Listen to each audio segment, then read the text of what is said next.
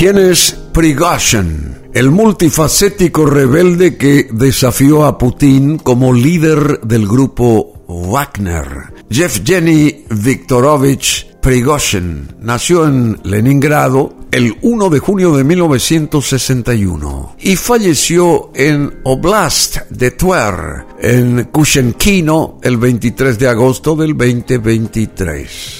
El jefe del grupo de mercenarios Wagner, Yevgeny Prigozhin, fue dado por muerto por las autoridades rusas al figurar en la lista de pasajeros de un avión estrellado el 23 de agosto del 2023 en la región de Tver en el centro del país y cuyos ocupantes fallecieron en el siniestro según estas mismas fuentes. Los servicios de emergencia rusos rescataron ocho cadáveres en el lugar del accidente, aunque no se han identificado los cuerpos.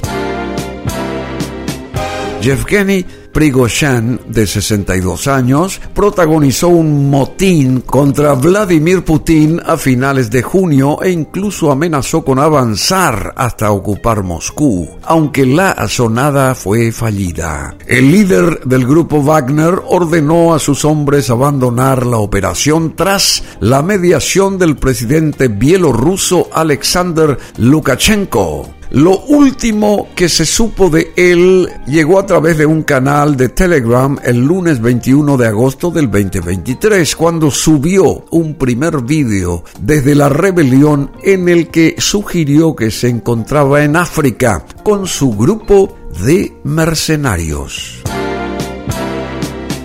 Prigozhin tuvo tantas facetas como negocios que le dieron el apodo de chef de Putin y actividades ilegales que le acarrearon sanciones internacionales. Fue empresario, ex delincuente, fundador de una fábrica de trolls, mercenario y también ha sido el rebelde que desafió al presidente ruso, Vladimir Putin con más de 25.000 hombres de su ejército privado, considerado ilegal en Rusia, pero que lucha del lado de las tropas rusas en Ucrania, inició una sublevación contra el mando militar por el caos en el que, según él, se convirtió la guerra y los 100.000 soldados rusos que han muerto por culpa del Ministerio de Defensa. Prigozhin criticó duramente al ministro de Defensa de Rusia, Sergei Shoigu, y al jefe del Estado Mayor, Valery Gerasimov, a los que desafió constantemente con audios y vídeos plagados de insultos, de gritos y acusaciones de incompetencia y desorganización en la estrategia bélica en el país vecino.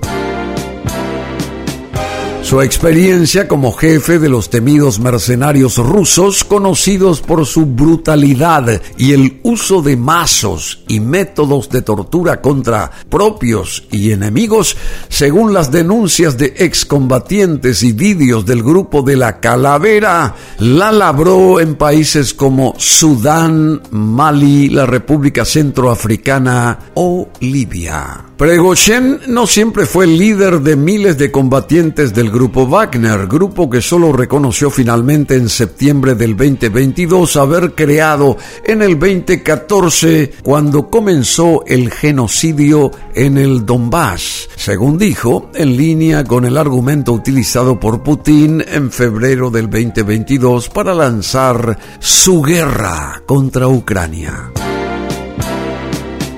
Pregoshen, de delincuente a vendedor de perritos calientes o salchichas, nacido en 1961 en San Petersburgo, Petersburgo, Pregoshen fue antes que empresario delincuente, pues pasó 10 años en prisión en la década de 1990, aunque nunca reveló la razón. Al salir de la cárcel vendió perritos calientes, panchos, ¿verdad? Como conocemos nosotros, mezclando la mostaza en la cocina de su familia y ganando mil dólares al mes, según dijo en el 2011 a un portal de su ciudad natal en una de las raras entrevistas que concedió. Pero aspiraba a más, a mucho más, y sabía cómo hacer buenos contactos entre la comunidad empresarial y más tarde entre la élite política rusa. El ultranacionalista consiguió pronto abrir su primer restaurante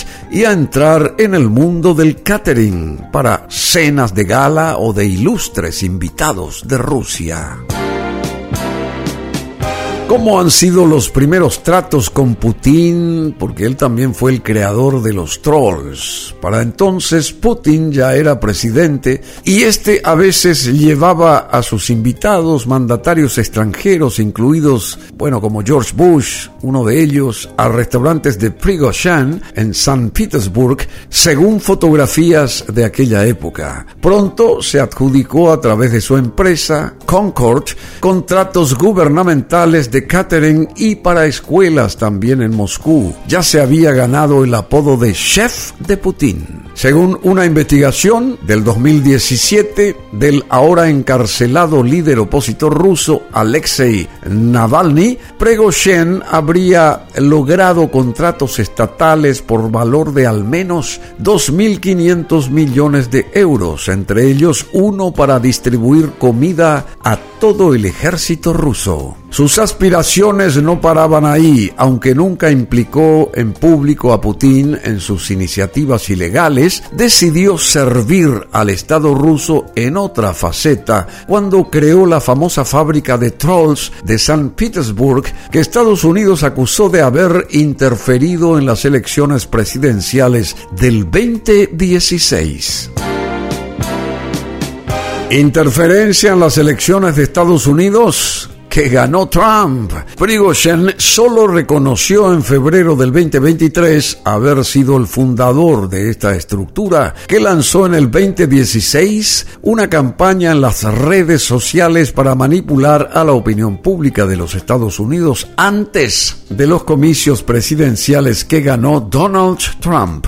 Nunca he sido simplemente el financiero de la Internet Research Agency. Lo inventé, lo creé, lo manejé durante mucho tiempo fue creado para proteger el espacio de información ruso de la propaganda grosera y agresiva de las tesis antirrusas de Occidente. Esto señaló en aquel momento Prigozhin a través de su servicio de prensa. En noviembre del 2022 respondió por primera vez a las acusaciones de presunta injerencia en las elecciones de Estados Unidos, diciendo que Rusia lo ha hecho y lo hará. Señor Señores, lo hemos hecho, lo seguimos haciendo y lo haremos en el futuro, dijo Prigozhin a una pregunta sobre la supuesta interferencia en los comicios legislativos del año pasado en los Estados Unidos. El país del norte de América, Estados Unidos, sancionó a Prigozhin y a tres de sus compañías, entre ellas Concord Management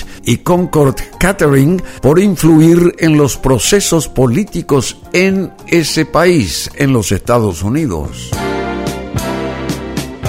En febrero del 2022, el empresario decidió volver a centrarse en su compañía de mercenarios y enviar a sus combatientes a Ucrania, donde empezaron los problemas con el mando militar de Rusia que inicialmente no dio el crédito a los wagneristas cuando habían tomado alguna localidad, lo que ya enfureció a Pregoshin. El conflicto estalló a principios del 2023 en torno a la lucha por Bashmut, finalmente tomada por los mercenarios en mayo en lo que ha sido la batalla más larga hasta el momento en Ucrania, cuando acusó a Shoigu y Gerasimov de dejar morir sin suficiente munición a sus hombres. Desde entonces solo aumentaron las arremetidas del empresario contra defensa, contra el Ministerio de Defensa ruso, incluido por los ataques con drones supuestamente ucranianos contra el Kremlin y el sur de Moscú o la incapacidad de Rusia de defender las regiones fronterizas con Ucrania como Belgorod de incursiones enemigas y bombardeos. Acusó al mando militar de mentir y engañar a los rusos y a Putin sobre la situación real en el frente. Para algunos rusos y militares era el único que dice o decía la verdad. Para otros, sin embargo, era un peligroso e impertinente que incluso se atrevió a protagonizar otra faceta, la de rebelde, que se sublevó contra las máximas estructuras del poder. El Kremlin, allá en Moscú, anunció un acuerdo para que Prigozhin se vaya a Bielorrusia tras un desafío que duró 24 horas entre la noche del 23 y la del 24 de junio y puso en jaque al poder ruso. Yevgeny Prigozhin el líder del grupo Wagner que desafió a Vladimir Putin y que murió tras estrellarse un avión en Rusia. De un puesto de perritos calientes a fundar el ejército privado más poderoso de Rusia, el grupo Wagner. En dos décadas, el oligarca Yevgeny Prigozhin se convirtió en uno de los hombres más poderosos de Rusia y era hasta hace poco una de las figuras más cercanas al presidente de ese país, Vladimir Putin. Prigozhin figuraba en la lista de pasajeros de un avión que se estrelló el 23 de agosto del 2023 en Rusia con 10 personas a bordo. La fugaz rebelión liderada por Prigozhin a finales de junio del 2023, cuando el grupo llegó a estar cerca de Moscú, tensionó la relación entre ambos hombres, entre Putin y Prigozhin. Entre el 23 y el 24 de junio, combatientes de Wagner cruzaron hacia el interior de Rusia desde territorio ucraniano tomado por los rusos y avanzaron hacia la capital de la que llegaron a estar a 200 kilómetros de distancia. Horas después, Prigozhin anunció la retirada de sus hombres y la operación Marcha de la Justicia quedó desmantelada. Desde el momento en que colapsó el motín, allá en junio, siempre hubo la sensación de que un hombre que había vivido tan cerca del límite durante tanto tiempo había medido mal sus pasos. Si estaba a bordo de su propio avión privado cuando se estrelló en el camino de Moscú a San Petersburgo, eso marcaría un final impactante y violento también para una vida muy turbulenta. En este podcast estamos revisando el perfil de este personaje recién fallecido al estrellarse un avión en territorio ruso de apellido Prigozhin, el multifacético rebelde que desafió al propio Vladimir Putin como líder del grupo Wagner. Si desean conocer más acerca de este personaje, pueden volver a repasar esta historia aquí en BM Online, www.brunomasi.com.py.